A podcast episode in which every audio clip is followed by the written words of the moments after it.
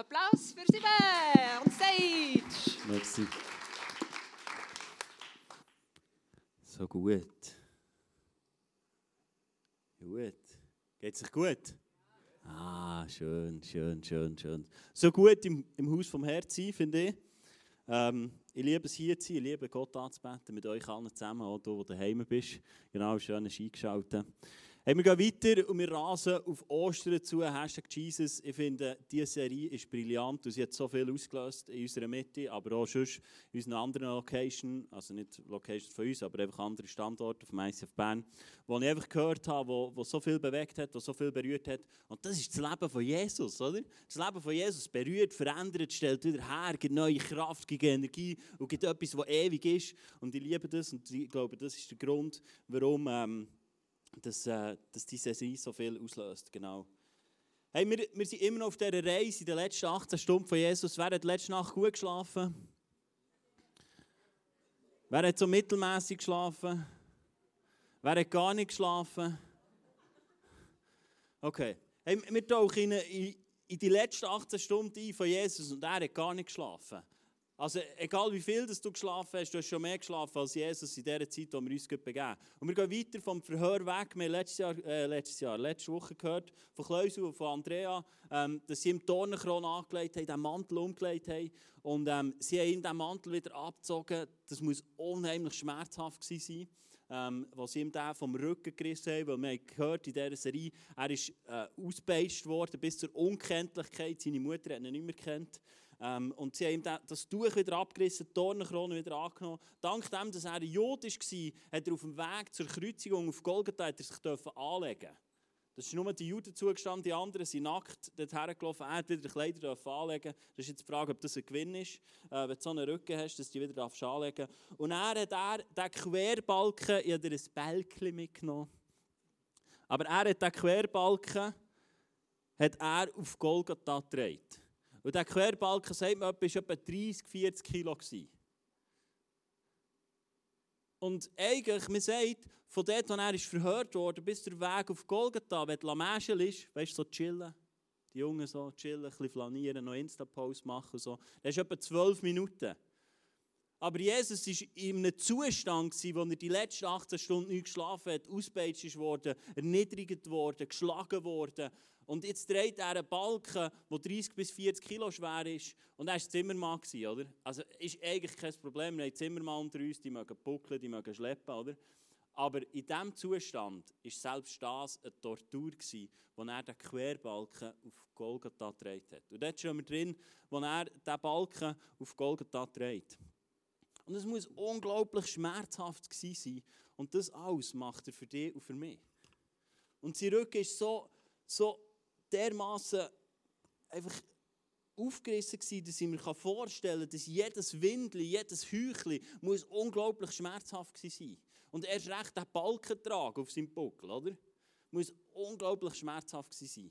Machst du dich erinnern an die letzte Sonnenbrand? Weißt du, so richtig.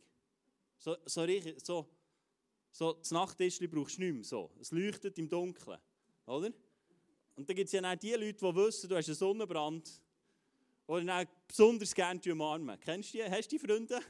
Hast du die Freunde in deiner, in deiner Freundschaft, in deiner, in deiner Verwandtschaft, in deiner Bekanntschaft? Und schon das tut unglaublich weh. Aber Jesus ist ausgepeitscht worden. Er hat den Rücken offen gehabt. Und es muss extrem schmerzhaft sein. Und vor ihm steht eine sechsstündige Kreuzigung.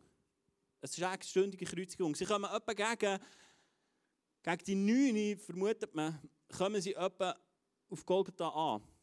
Ich glaube, es steht sogar in der Bibel. Das ist keine Vermutung, das ist die Wahrheit. Stimmt? Was im Wort von Gott steht, ist wahr. Oder? Das ist nicht eine Vermutung, oder? Das ist wahr. Okay. Sie kommen dort an und sie nageln ihn ans Kreuz mit Nägeln und richten ihn auf. Eine weitere Qual. Und die Kreuzigung war einfach eine Steigerung von Schmerzen und von Leiden, die Jesus hat für dich und für mich. Und du kannst nachlesen im Wort von Gott, sie wollten ihn eigentlich betäuben, bevor sie ihn angenagelt haben. Und selbst zu dem hat er Nein gesagt. Das ist für mich auch ein Sinnbild für Jesus. Jesus hat keine Abkürzung genommen in seinem Leben für dich und für mich. Er hat keine Abkürzung gemacht. Weil er das Ganze lösen für dich und für mich. Und so haben sie ihm ohne Betäubungsmittel die Nägel durch die Füße und die Hände durchgerammt. Und so ist er gehangen, acht Stu ah, sechs Stunden am Kreuz. Und etwa gegen die drei kommt das Trompetensignal vom Tempel aus, was das Zeichen dafür ist, dass das Passalam ist geschlachtet wurde am Passafest. Für alle Sünden vom jüdischen Volk. Und es ist der Moment, wo auch Jesus stirbt. Im gleichen Augenblick stirbt Jesus für dich und für mich.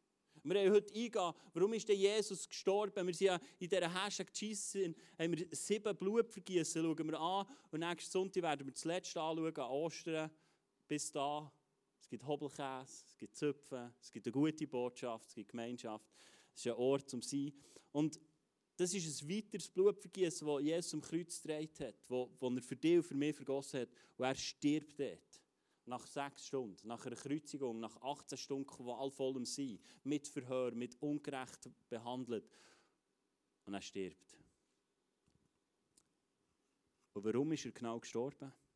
Warum hat nicht nur die Auspeitschung gelenkt? Wir haben schon so viele Aspekte angeschaut von dem, warum ist er auspeitscht worden, warum, da, warum hat er noch müssen sterben Und genau das wollen wir heute anschauen. Es heisst im Jesaja 53,5, heißt, doch wegen unseren Vergehen wurde er durchbohrt, wegen unseren Übertretungen zerschlagen. Er wurde gestraft, damit wir Frieden haben. Durch seine Wunden wird, durch seine Wunden wurdet ihr geheilt. Ich möchte heute auf diesen Aspekt eingehen. Er, ist, er wurde gestraft, damit wir Frieden haben. Jesus ist gestraft worden, damit du und ich Frieden haben. Ein übernatürlicher Frieden. Ich rede nicht der Frieden von in deiner Nachbarschaft oder an deiner Arbeitsstelle, sondern der Frieden im Herzen, übernatürlicher Frieden. Ein übernatürlicher Frieden, der sich in deinem Herzen niederlegt. Heißt da. Und Jesus ist genau für das gestorben. Wenn wir zurückgehen in die Menschheitsgeschichte, in der Schöpfung, im Paradies, ist der Frieden schon vorhanden gewesen. Bevor der Mensch gesündigt hat, ist der Frieden da gewesen. Und Jesus ist genau gekommen, um diesen Frieden unabhängig von den Umständen wiederherzustellen. Und Jesus kommt und gibt den Frieden in dein Herz hinein. Wenn du sagst, hey, ja, Jesus, ich will diesen Frieden, ich glaube daran, dass du diesen Frieden gebracht hast, dann kommt der Frieden, ein übernatürlicher Frieden in dein Leben hinein. Wo alles überdeckt und so vieles in Schatten stellt. Und die Frage ist, hast du diesen Frieden? Hast du diesen Frieden? Vielleicht bist du schon lange mit Jesus unterwegs und ganz ehrlich, das Leben mit Jesus ist für dich vielleicht normal. Oder? Und ich glaube, so oft sind wir abgestumpft für die Botschaft von Jesus. Die Botschaft vom Evangelium, für das, was er da hat. Ich persönlich merke das in meinem Leben. Da höre ich etwas oder lese ich etwas. Und manchmal gibt es die Momente, wo wie etwas aufploppt und plötzlich kommst eine neue Erkenntnis über oder eine neue Liebe wird dir offenbart. Und wünsche mir das so sehr für dich heute, dass du heute eine neue Liebe von Gott dir offenbart werden. Und schau, wenn die Liebe von Gott offenbart wird, ist so vieles möglich. Stimmt's? Hast du schon erlebt in deinem Leben? Stimmt's? Die Liebe von Gott verändert so, so grundlegend alles in unserem Leben. Und wir haben heute als Team den Eindruck gehabt, dass jemand da ist, ein junger Mann, du bist in den 30er Jahren und du hast ein Drogenproblem. Und heute ist der Moment, wo das gelöst wird, wo das ein für alle Mal tilgt wird, haben wir den Eindruck gehabt, dass das heute ausgelöst wird. Das ist die Kraft vom Evangelium. Das ist die Kraft von seiner Liebe, das ist die Kraft von seiner Wiederherstellung. Und schau, das wird vielleicht gar nicht so spektakulär sein, aber ich habe von so vielen Wundern gehört in dieser Serie, wo, wo es nicht spektakulär war. Verstehst du? Es ist nicht der Aff vom Dach oben runtergekommen, hat mit der goldigen Fahne geschwungen und gesagt, dir habe ich noch etwas. Nein, manchmal ist es ein Wort, das in unsere Herzen eindringen. Genau so etwas und es, es verändert etwas Grundlegendes. Hey, wir lesen im Wort von Gott, dass wir alle in einer Feindschaft leben. Im Römer 3, 23 heißt zum Beispiel, denn alle Menschen haben gesündigt und das Leben in der Herrlichkeit Gottes verloren. Heißt im Römer 3, 23. Also wir alle haben es verloren gehabt. Was, was im Paradies passiert ist, was bei Adam und Eva passiert ist, hat Auswirkungen auf uns alle. Wir alle, uns ist allen etwas geraubt worden. Es ist nicht so, dass du auf dieser Welt sein und sagen, ich bin noch ein guter Mensch. Und das ist der Grund, warum sie in den Himmel kommen. Es heisst, wir alle haben es verloren. Ein weiterer Vers, der einschneidend ist, steht im Römer 5,17. Durch die Sünde des einen Menschen, das ist Adam gemeint, gerieten wir unter die Herrschaft des Todes.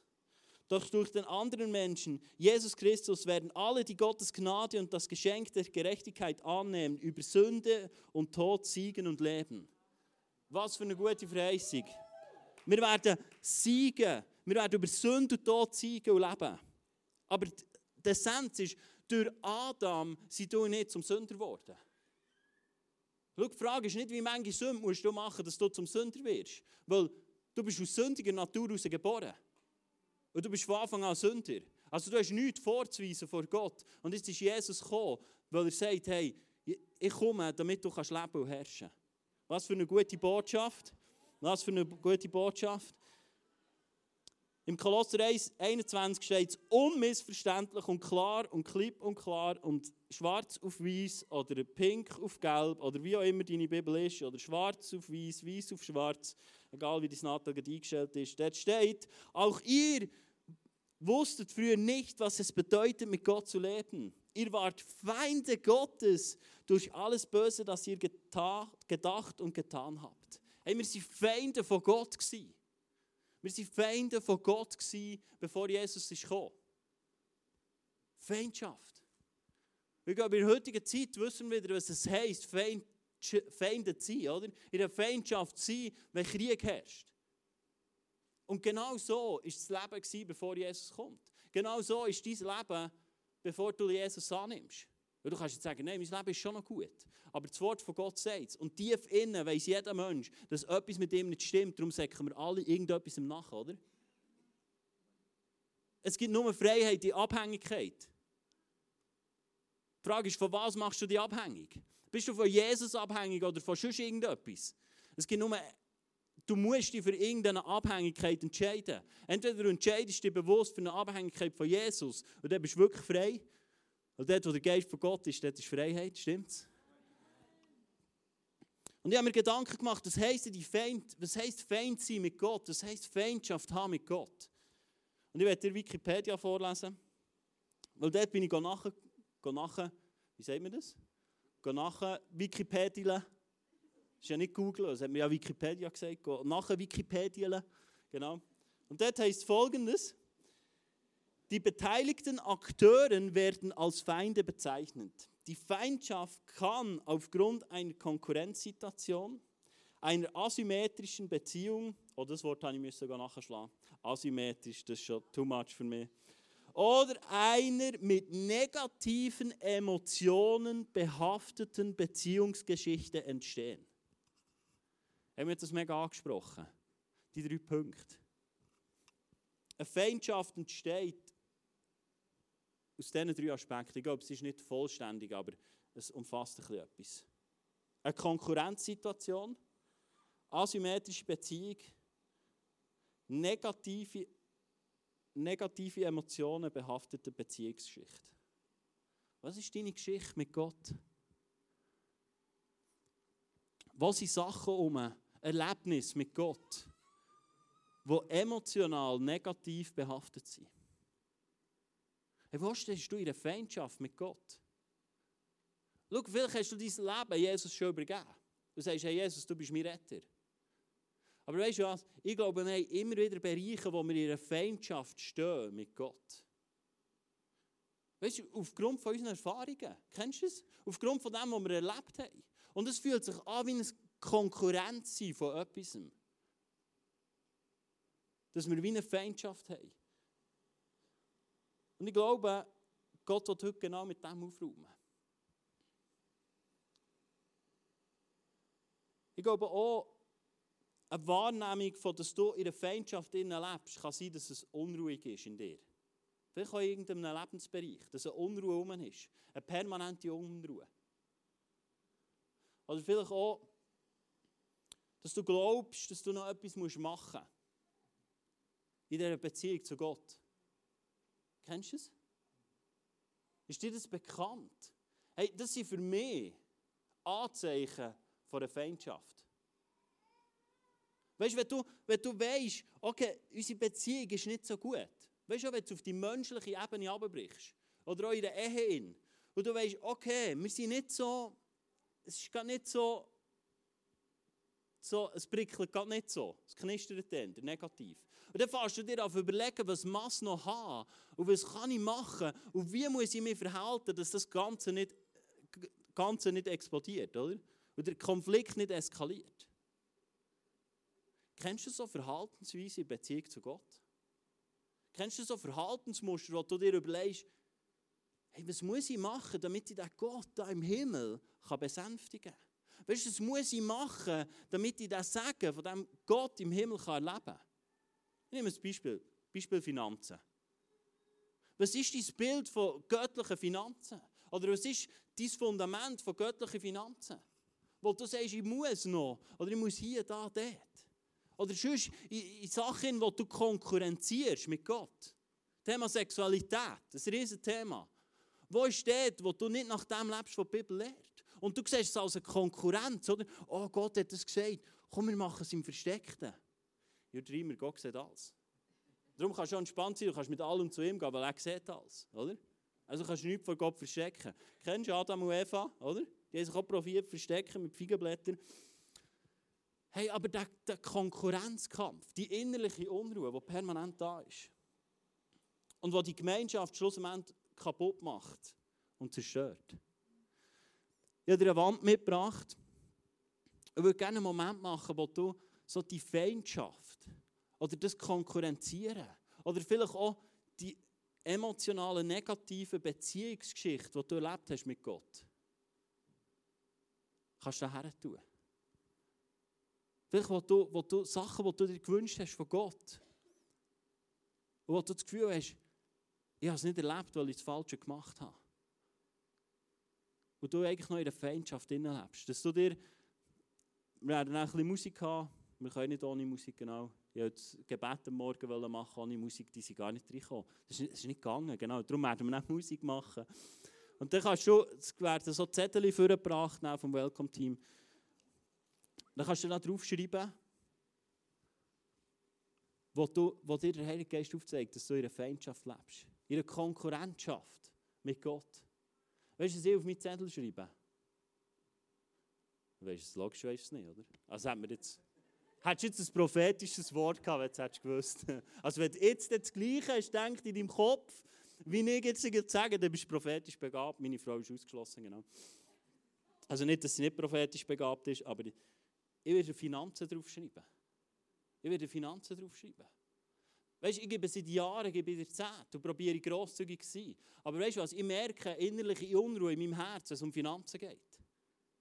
Sachen, die immer wieder hochkommen wollen. es. Oder hier oder da. Und ich merke, es ist nicht die Freiheit um. Oder der Geist des Herrn ist, das ist die Freiheit. Und das merke ich in diesem Bereich. Und mir ist bewusst worden, beim Vorbereiten dieser Predigt, hey, das ist ein Bereich, wo Feindschaft herrscht in meinem Leben. Und das wollte ich nicht mehr. Und darum wollte ich es heute Morgen hierher tun. Und wollte sagen, hey, ich gebe das her. Und ich weiß nicht, was der Heilige Geist damit macht, aber ich wollte es ihm hergeben und sagen, da spüre ich etwas, was nicht gesund ist. Und ich wollte dir die Möglichkeit geben, dass du es jetzt geht, das Welcome-Team wird Tischli vorbringen. Jetzt hier ein Tischli, hier ein Tischli, es hat Kugelschreiber. Der Herr möchte es segnen, es ja schreiben. Und dann kannst du es nachher herkleben. Ist gut? Für die, die wollen, wenn du nicht willst, wenn du daheim bist, schreib es auf, auf irgendeinen Zettel. Und ähm, wir nehmen uns die Zeit.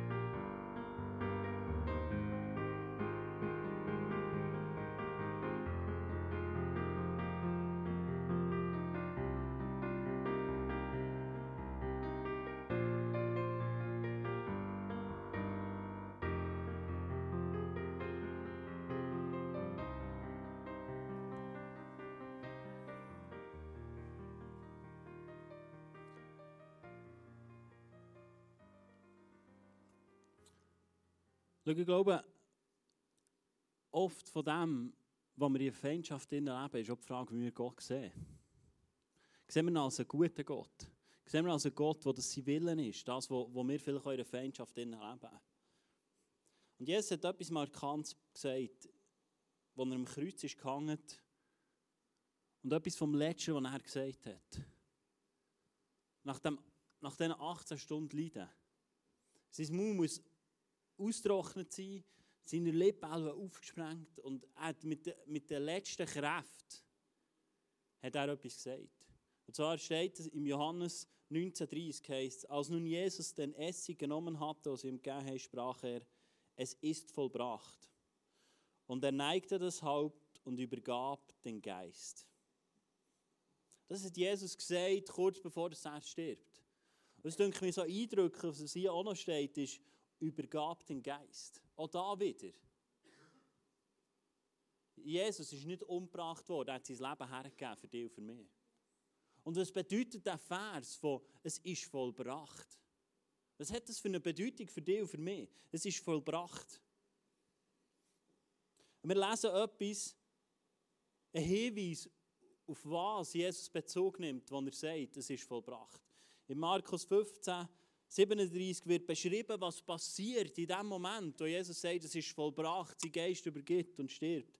Heißt nämlich dort, in diesem Augenblick, in dem Moment, wo Jesus stirbt, riss der Vorhang im Tempel von oben nach unten entzwei.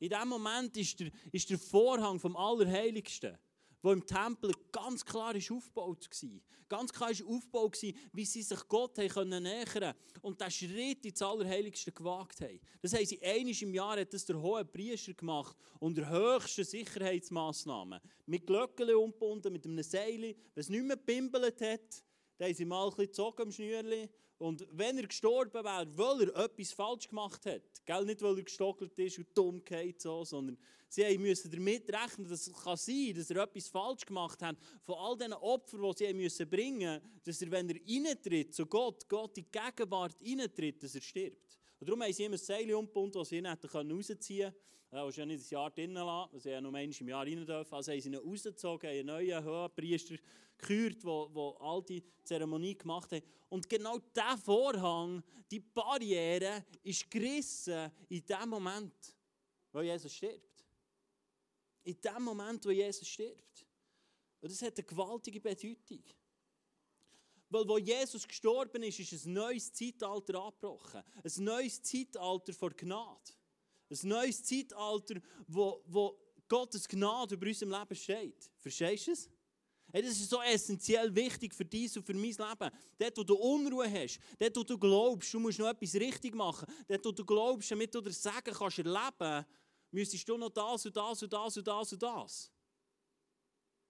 Genau darum ist der Vorhang gerissen. Genau darum habe ich mir gewünscht, dass ihr die Sachen hier aufschreibt. Weil Jesus hat durch den Tod am Kreuz, hat er uns mit Gott versöhnt. Und darum ist das passiert.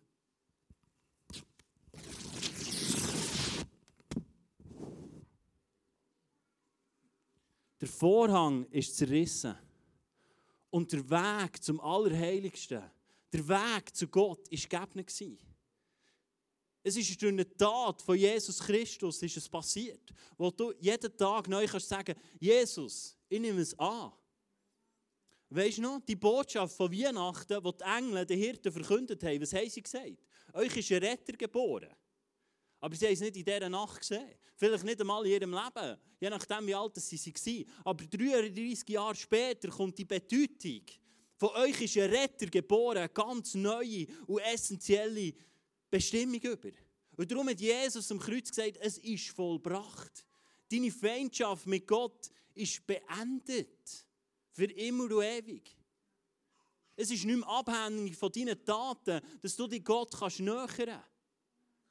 Aber weißt du, was ich wahrnehme? Ich nehme wahr, dass wir aus einer kirchengeschichtlichen Zeit rauskommen, die sagt, du musst. Du musst in die Kirche kommen, du musst das, du musst das, du musst das und du musst das. Und erst dann wird dich Gott annehmen. Das stimmt nicht. Das ist Religion pur. Und Gott, Jesus persönlich, ist ein Verfechter von Religion. Er ist der, der den Weg geebnet hat, der am Kreuz gestorben ist, damit du bedingungslos kannst zu Gott kommen Bedingungslos. In all deinen Lebensbereichen kannst du bedingungslos zu Gott kommen. Er sagt nicht, du musst zuerst das und das und das und das und das.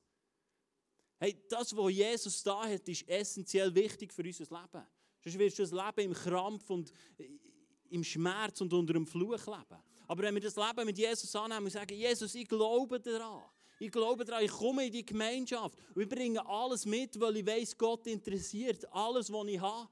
Auch meine Feindschaft, auch dort, wo ich Sachen habe, die noch nicht gut sind, bringe ich rein. Weil so wie Gott uns sieht, ist vollkommen. Wir werden es nächste Woche anschauen. Was heisst das Wiedergeborensein eine neue Schöpfung sein? Es ist so essentiell wichtig, dass wir das verstehen. Und schau, es ist die, der einzige Glaube, das Christentum ist der einzige Glaube, wo Gott alles gemacht hat. Es gibt keinen anderen Glauben. Es gibt keinen anderen Glauben, wo Gott alles macht, für die Beziehung wiederherzustellen. Jede andere Religion baut auf von das, das, das. Und lass uns nicht Leute sein, die auch in diese Schiene hineinspringen, die sagen, ich muss noch das, das, das. Hey, aber lass uns auch nicht Leute sein, die sagen, ja, es längt, wenn du vielleicht ein guter Mensch bist. Ganz ehrlich, die Tür wird zu sein im Himmel, wenn du sagst, ich bin ein guter Mensch. Das wird Gott nicht interessieren. Der einzige Weg, wie du zu Gott kommst, ist in dem, dass du das Leben mit Jesus annimmst. Und lass uns diese Botschaft nicht schmälern. Und sagen, ja, ich bin ein guter Mensch gewesen. Und so das Gedankengut haben, ja, vielleicht hätte er es ja nicht können wissen. Die Bibel ist klipp und klar. Es wird für keine Entschuldigung geben, die sagt, ich habe es nicht gewusst. Es wird es nicht geben. Du findest es so, wenn das Letzte, wenn die Zeit vorbei ist, wird es keine Diskussion mehr geben. Es wird keine Diskussion mehr geben. Du kannst die Geschichte nachlesen in der Bibel, wo einer Hölle sagt, kann ich noch. Aber er diskutiert nicht. Er fragt, ob er einen, einen Tropfen auf seine heiße Zunge haben könnte. Es ist nicht Diskussion. Also es wird nicht diskutiert. Es wird jedem klar sein, dass der einzige Weg zum Vater im Himmel, der einzige Weg, in Gemeinschaft zu retten, mit Gott im Himmel, Jesus ist. Es gibt keine anderen. Jesus sagte zu ihnen, ich bin der Weg, die Wahrheit und das Leben. Niemand kommt zum Vater außer durch mich. Lass uns nicht Leute sein, die schmälern. Und sagen, ja, ich habe mir schon noch Mühe gegeben. Hey, lass uns Leute sein, die uns Mühe geben. Aber nicht der Grund, warum wir in den Himmel kommen, ist unsere Mühe, sondern ist das Werk von Jesus Christus. Seine Gnade soll in unserer Mitte nicht geschmälert werden. Darum kannst du heute in Gemeinschaft eingehen mit Gott. Weil du sagst, Jesus, hier bin ich, ich glaube daran, dass du mein Retter bist. Im Römerbrief steht es, im Römer 10, wer glaubt, im Her von Herzen glaubt und mit dem Mund bekennt, dass Jesus der Retter ist, der ist gerettet. Punkt. Amen. Nichts dazu, nichts Geistestaufe, nichts Wassertaufe. Das ist alles gut. Das ist alles gut. Aber der, der am Kreuz auf Golgatha gehangen ist, neben Jesus, der hat keine Zeit mehr gehabt, Taufe. Der hat auch keine Zeit mehr gehabt, irgendeinen Bibelvers auswendig zu lernen. Der hat auch nicht Zeit gehabt, noch irgendein äh, ein Theologiestudium zu absolvieren. Und Jesus sagt ihm, du wirst noch heute mit mir im Paradies sein. Es gibt keinen anderen Grund. Außer das, dass wir sagen, wir glauben, wir nehmen dein Leben an, Jesus. Und dann wirst du ewiges Leben haben. Weil Jesus sein Leben hat keinen Anfang und kein Ende. Hier auf dieser Welt schon. Aber es ist nur ein Teil von dem, was wir sehen. Wenn du das Leben mit Jesus annimmst, hast du ewiges Leben. Wenn du zurückschaust, ist es ewig. Wenn du vorher ist es ewig. Und es ist nur gut. Nur gut. Nur gut. Darum hat der Paulus im Römer 11, 6 geschrieben, wenn der Grund dafür aber die Gnade Gottes ist, Gottes war, dann... Ich fange nochmal an. Wenn der Grund dafür aber die Gnade Gottes war, dann geschah es nicht aufgrund guter Taten, denn sonst wäre die Gnade Gottes nicht mehr das, was sie ist, ein freies, unverdientes Geschenk.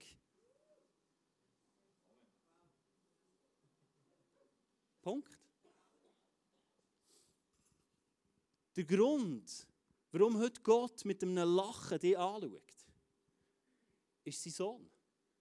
Ist nicht die perfekte Woche. Ist nicht, weil du heute hier bist oder eingeschaltet hast oder nachschaust. Es ist, weil Jesus am Kreuz gestorben ist. Weil er gesagt hat, es ist vollbracht. Das können wir noch glauben. Aber in dem Moment, wo du deine Kinder anschreist, lacht Jesus immer noch über dir. Und hat immer noch Freude über dir. Und der Vater im Himmel auch. Das ist Gnade. Es ist ein freies, unverdientes Geschenk. Verstehst du? Es gibt keinen besseren Ort, wo du in deinem grössten Versagen herlaufen kannst, als ins Allerheiligste, als in die Gemeinschaft mit Gott, weil er es eh gesehen und er verurteilt dich nicht mehr. Wir sind versöhnt. Lebst du in deinem Leben so, als wärst du versöhnt mit dem, mit dem König vom Universum? Mit dem, der alles geschaffen hat und sagt, hey, ich liebe dich, ich liebe dich. Und ich habe mich versöhnt, ich habe mich hergegeben für dich. Und die Bibel ist voll dafür und voll davon zu zeigen, wie groß Gottes Liebe ist für dich.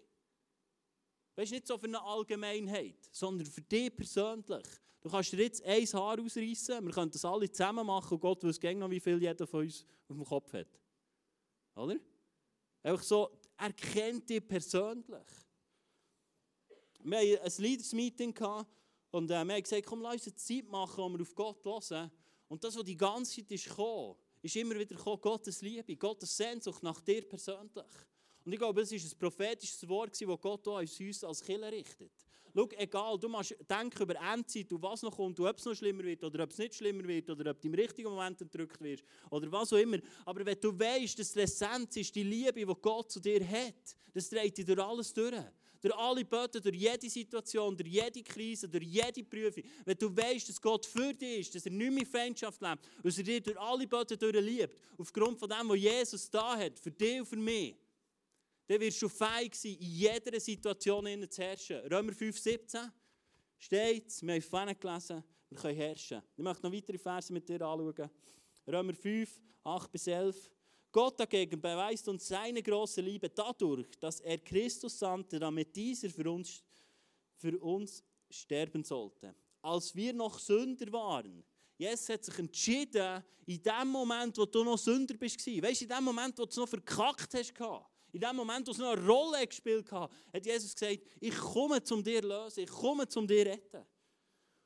Und da wir durch das Blut von Christus in Gottes Augen gerecht gesprochen worden sind, ist sicher, dass Christus uns vor dem Gericht Gottes bewahren wird. Wir sind ja durch den Tod seines Sohnes mit Gott versöhnt worden, als wir noch seine Feinde waren. Dann werden wir erst recht jetzt wo wir seine Freunde, Freunde, vorhin haben wir gelesen, wir sind Feinde gewesen, jetzt sind wir Freunde, weil wir das Leben von Jesus angenommen haben, geworden sind, durch das Leben von Christus gerettet werden. So freuen wir uns nun darüber, dass wir wieder eine Beziehung zu Gott haben, weil Jesus Christus, unser Herr, uns mit Gott versöhnt hat. Hey, Jesus hat dich mit Gott versöhnt. Nicht deine Taten und nicht deine Werke. Rühr das mal über einen Haufen. Das ist Genau. Nimm das an. Nimm das an, was Jesus dir heute herstrickt. In jeder Situation. Auch wenn du dich verurteilst wegen Sachen, die du gemacht hast. Ja, wir wollen besser werden. Ja, wir haben sehr, sehr, sehr viel Potenzial, die Liebe untereinander zu leben, oder?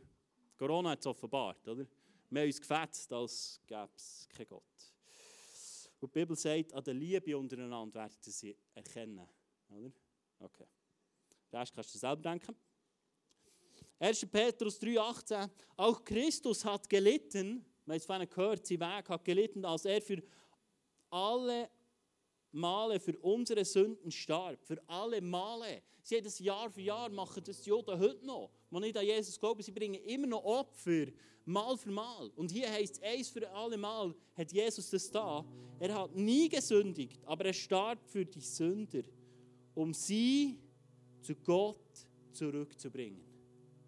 Hey, Jesus ist der, der dich zu Gott zurückbringt. Er ist der, der dich zu Gott zurückbringt.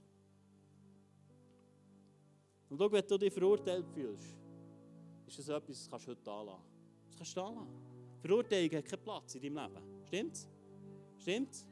Stimmt's? Römer 8,1 Also gibt es jetzt für die, die zu Christus gehören, keine Verurteilung mehr. Keine Verurteilung. Keine Verurteilung. Es ist erledigt. Jesus hat es da am Kreuz. Jede Verurteilung, jede Verdammnis, wo du sagst, ich habe es verkackt, hier, da, dort. Ja, es gibt, es gibt keine Verurteilung mehr. Gott verurteilt dich nie. Nie. Wenn Gott dich verurteilen würde, müsste er sich bei Jesus entschuldigen. Das Jesus am Kreuz gestorben ist. Weil Jesus ist für deine und meine Verurteilung gestorben. Verstehst du? Wir haben Verurteilung verdient. Wir haben Verurteilung verdient. Wir haben das Gericht von Gott und den Zorn von Gott verdient. Aber Jesus ist gekommen, um den Zorn von Gott zu tragen. An dir und meiner Stelle. Das ist das Leben von Jesus. Das Leben von Jesus ist nicht einfach so unser Vorbild, wo wir sagen, könnte man noch. Es ist die Essenz, es ist das Fundament von unserem Leben. Es gibt keine andere Hoffnung als die Hoffnung von Jesus. Ich versichere euch, wer meine Botschaft hört und an Gott glaubt, der mich gesandt hat, der hat ewiges Leben. Er wird nicht für seine Sünden verurteilt werden, sondern ist bereits den Schritt vom Tod ins Leben gegangen. Hey, wir stehen in so einer guten Beziehung zu Gott,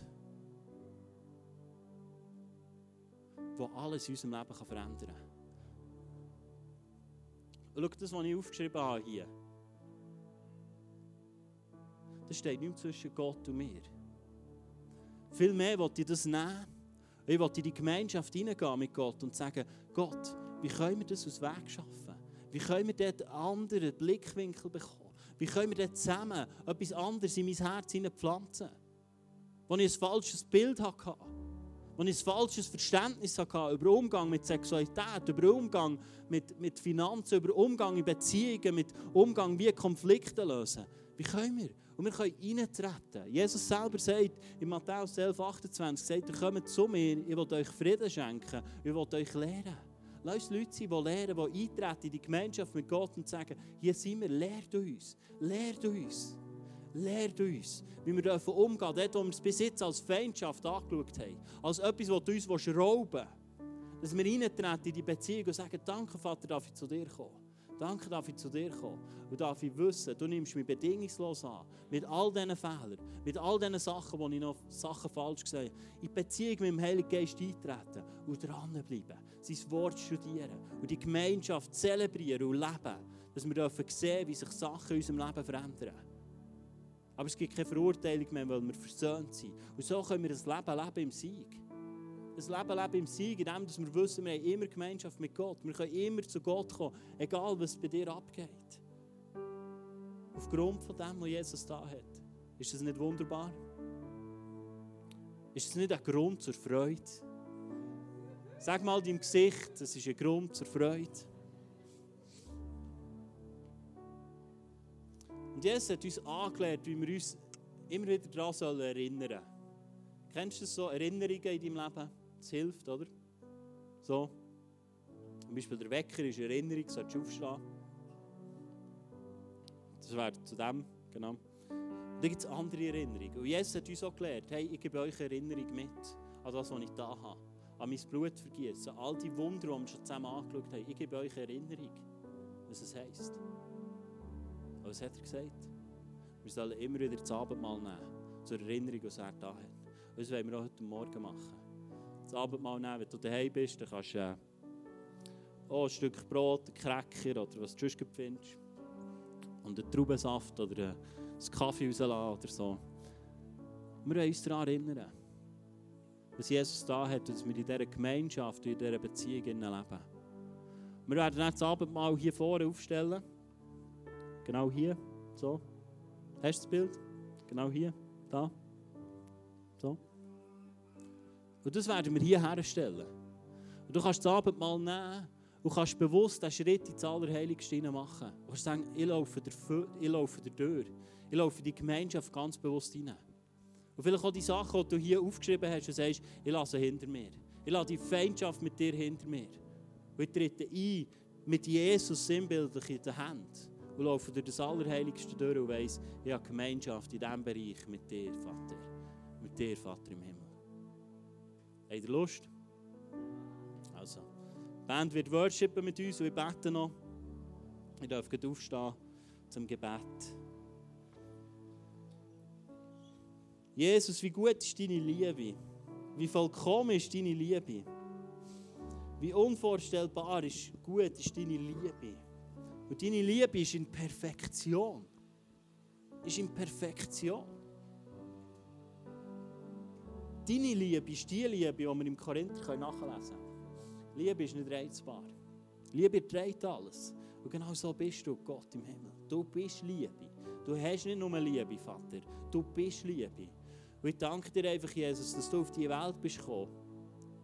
Dass du uns mit dir, mit dem Vater versöhnt hast. Dass du das Opferlamm bist. Wo gestorben ist für all unsere Sünden. Und wir einfach in diesem Bewusstsein dürfen eintreten. Wir sind versöhnt. Und müssen uns vor nichts fürchten von dir, Vater. Wir können ungehindert eintreten in die Beziehung mit dir und in die Gegenwart mit dir. Danke dir dafür.